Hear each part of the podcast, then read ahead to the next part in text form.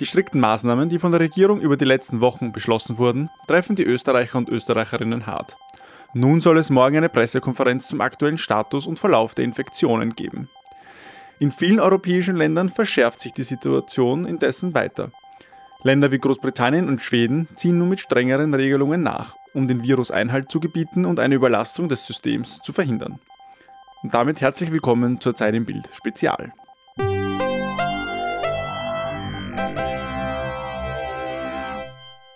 Eine Woche nach dem Aufruf zum Social Distancing und der Schließung der Geschäfte hat die Regierung eine Pressekonferenz zum Verlauf der Infektion und möglichen Erfolg der Maßnahmen angesetzt. Morgen Vormittag findet diese mit Bundeskanzler, Gesundheitsminister und Wirtschaftsministerin statt.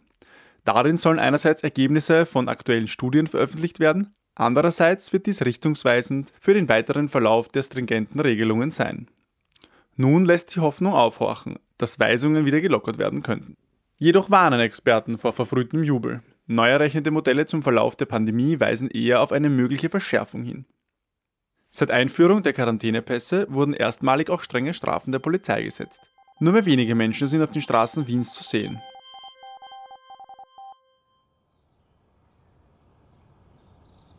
Das war so stark von dir, schmiert Franzi Kathi Honig ums Maul. Du bist da einfach rein, voll der Superhero. Kathi ist geschmeichelt. Na geh, hör auf. Aber Franzi macht weiter. Na wirklich, ich bin einfach nur da gestanden, wusste nicht, was ich machen soll und hast gleich reagiert. Kathi meint nur beifällig. Na, irgendwas habe ich ja machen müssen. Sie lächelt Franzi zu, die Augen funkeln. Dann muss sie an die Grubers denken. Ich hoffe, den Grubers geht's gut. Schon gruselig, der Gedanke, im Spital zu sein. Also jetzt. Franzis Stimmung setzt sich wieder. Ja, stimmt. Sie greift nach Kathis Hand. Da klickt der Wasserkocher. Franzi steht auf und gießt das heiße Wasser in eine Tasse mit Kamillentee. Hoffentlich geht's ihm schon besser, überlegt Kathi. Na, mit der Menge Tee, die ich ihm aufzwing? Sicher, grinst Franzi zurück. Da klopft es an der Tür. Die beiden Frauen sehen sich an. Schon wieder die Grubers? fragt Franzi. Kathi läuft zur Tür und öffnet, ohne durch den Spion zu blicken.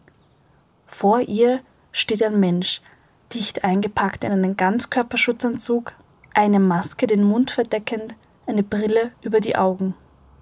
Katja erschrickt, macht einen Schritt zurück. Im ersten Moment denkt sie, der sieht aus, als käme er vom Mars. Der Marsianer atmet schwer durch die Maske, senkt seinen Kopf beschwerlich, um auf ein Clipboard zu blicken. Herr Müller? tönt es schließlich durch die Maske hindurch zu Kathi. Hinter dem Marsianer erkennt Kathi jetzt eine Frau vom Roten Kreuz. Wohnt hier Herr Müller? Wir sind für den Covid-19-Test da. Kathi ist immer noch zu baff, um zu antworten. Franzi schiebt Kathi aus dem Weg und sagt: Ja, genau, kommst doch bitte rein. Der Marsianer betritt die Wohnung, die Sanitäterin bleibt vor der Tür stehen. Die beiden führen den Tester zu Steffens Zimmertür. Kathi klopft erst vorsichtig, dann warnt sie ihn vor. Steffen, ein Tester ist da.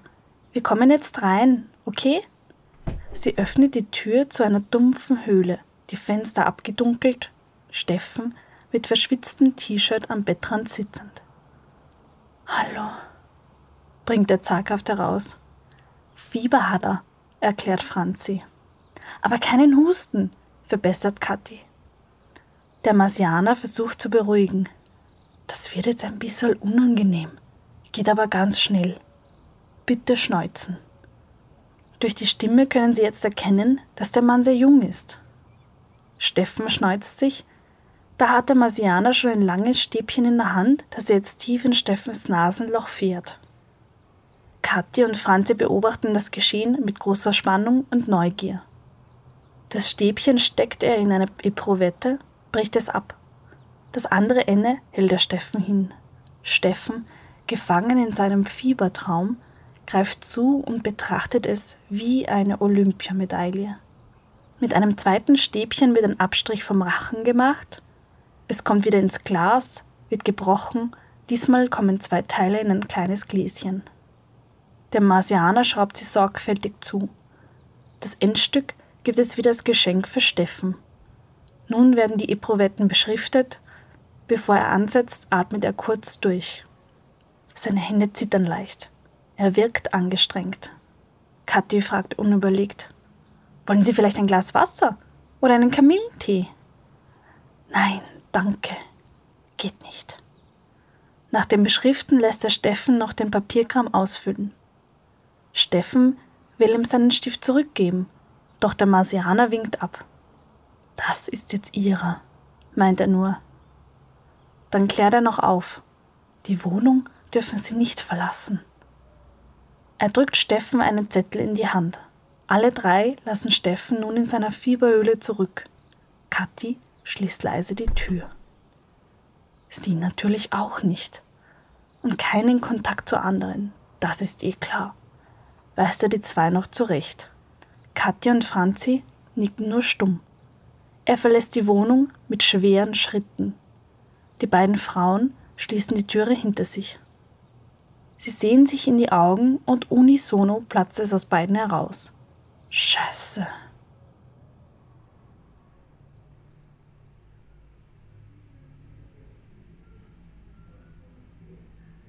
Ich höre dich eh noch, Spatz. Hörst du mich? Anja telefoniert im Krankenhausaufzug. Sie nützt jede Sekunde, die sie mit ihren Kindern bekommt. Auch wenn es nur übers Telefon ist. Super, und was hat der Papa dann gemacht? Der Aufzug stoppt. Während Anja total gelassen am Telefon ihrer Tochter mit Mms und Ahas aktiv zuhört, rast sie schon zum Stützpunkt der Station. Nein, das geht wirklich nicht. Ja, genau. Ich rufe ihn dann in der Pause an. Ah, das wird nicht gehen. Schatz, ich rufe ihn nach der Schicht an. Versprochen. Sie hat ihr Handy in die Schulter geklemmt und wirft ihre Handtasche in den Spind. Ich weiß eh, Mausi. Ja, gib dem Markus auch ein dickes Bussi von mir, okay? Oberschwester Fenninger sitzt Anja schon im Nacken. Telefonieren können sie auch nach dem Dienst, aber das wissen sie ja, meint sie abfällig. Anja flüstert noch ein Ich vermisse euch auch, hab euch lieb bevor sie auflegen muss. Sie huscht aus dem Stützpunkt an Oberschwester Fenja vorbei, die bereits eine Krankenschwester beschwichtigt, die gerade Bestellungen am Computer eingibt. Sie trifft Miroslava am Gang, die ihr schnell im Stress aufmunternde Worte zuwirft. Mach dir nichts draus, die ist einfach gestresst heute. Anja zwinkert ihr zu. Na, zum Glück bin ich ganz entspannt. Miroslava kichert und ist schon im nächsten Zimmer verschwunden. Anja studiert schnell eine Akte, ehe sie ein Zimmer betritt. Die Tür geht auf, zwei Patientinnen schlafen, die dritte ist in das Magazin Die Woche vertieft. Na, Frau Meier, das sieht ja schon ganz gut aus. Schwester Anja, heute fühle ich mich richtig fit, bestätigt Frau Meier. Und wie geht's Ihnen denn? will die neugierige alte Dame gleich wissen. Anja winkt ab und will sich auf ihre Arbeit konzentrieren.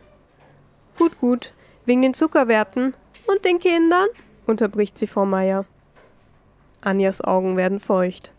Sie versucht sich nichts anmerken zu lassen und checkt die Geräte, die an die Frau angeschlossen sind. Wer passt denn jetzt auf die auf, wenn sie so tüchtig arbeiten? Die Großeltern? Das wäre ja jetzt nicht so clever. Und ihr Mann muss ja von zu Hause arbeiten. Ex-Mann, korrigiert Anja in gewohnter Manier. Und ja, der passt auf sie auf. Frau Meier ist erstaunt. Nein, wirklich? Also mein Fredi, pa, der hätte das ja nicht gekonnt. Ich sag's Ihnen, die Männer, die hätten das damals nie gemacht.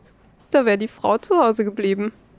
Anja ist langsam genervt, lässt sich aber nichts anmerken. Alles in bester Ordnung, die Werte sind gut. Ich schau dann nochmal in zwei Stunden vorbei. Schon ist Anja wieder verschwunden. Frau Meyers Zimmernachbarin ist aufgewacht und meldet sich zu Wort. Da haben sie aber damals schon eine schlechte Wahl getroffen. Wie meinen? fragt Frau Meier verwirrt. Na, mit ihrem Fredi, lacht die Nachbarin schelmisch.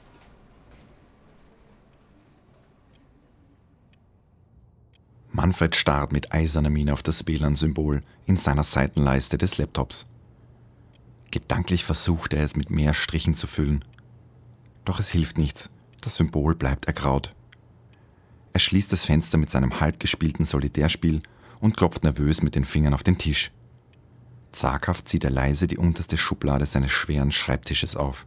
Eine Packung Zigarillos, verpackt in einer Metalldose, verstecken sich im hinteren Eck der Lade. Er zieht sie vorsichtig heraus, geht ans Fenster und öffnet es kaum hörbar. Er riecht an seinem geheimen Laster. Mmh. Er steckt sich eine an, führt sein Zippo zum Mund und fühlt sich nahe am Paradies. Da schrill es durch die geschlossene Tür. Mani! Mani! Manfred fährt zusammen und versteckt sein Laster wieder in Windeseile. Er öffnet die Tür in einen Spalt und fragt: Ja, Schatzi? Es schrillt durch die Räume zurück zu ihm. Es gibt Essen! Manfred ist verwirrt. Mit einem Seufzer verabschiedet er sich von dem Gedanken an die Zigarillos und stapft in die Küche. Es riecht verbrannt. Mmh, spielt Manfred so gut er es kann. Das riecht ja gut. Ja, gell? Ich bin Stunden jetzt für dich in der Küche gestanden, zwitschert Magdalena überschwänglich zurück. Sie tanzt mit dem Kochlöffel zu Manfred und hält ihn zum Kosten vor seinem Mund. Manfred wehrt ab. Ich mag mich überraschen lassen. Magdalena tanzt wieder zurück zum Herd und erklärt, da mache ich dir mal eine schöne Abwechslung und koch was für dich. Das schlechte Gewissen sammelt sich in Manfreds Magen. Das Essen ist ihm jetzt wirklich vergangen und die Düfte, die immer wieder aus dem Topf aufsteigen und den Raum füllen, machen das nicht besser. Magdalena rührt fröhlich weiter und fügt wirr und ohne Maß ein Gewürz nach dem anderen in den bunten Topf. Manfred nähert sich von hinten, umarmt sie und flüstert ihr ins Ohr. Magdelein, das ist wirklich ganz lieb. Was kochst du denn da? Er küsst sie auf den Hals und spürt ihren schlanken Körper. Magdalena dreht sich um. Ah, Manni, du weißt doch, ich hasse den Spitznamen. Manfred zieht den Mundwinkel zu einem Bogen. Er ist enttäuscht, dass sein Annäherungsversuch nicht wirkt. Und ich koch Coq sieht man doch. Ah ja, stimmt. Schaut fast so aus wie beim Bernard im ersten. Magdalena ist entzückt über das Kompliment und drückt ihm einen fetten Schmatzer auf die Wange, ehe sie sich wieder dem Topf zuwendet. Aber auf Magdalena Art, zwitschert sie. Aha, fragt Manfred und sieht genau zu. Magdalena schüttet mit der Großzügigkeit Mutter Theresas Kurkuma ins Gericht hinzu. Dann ergänzt sie fröhlich. Mit indischem Touch.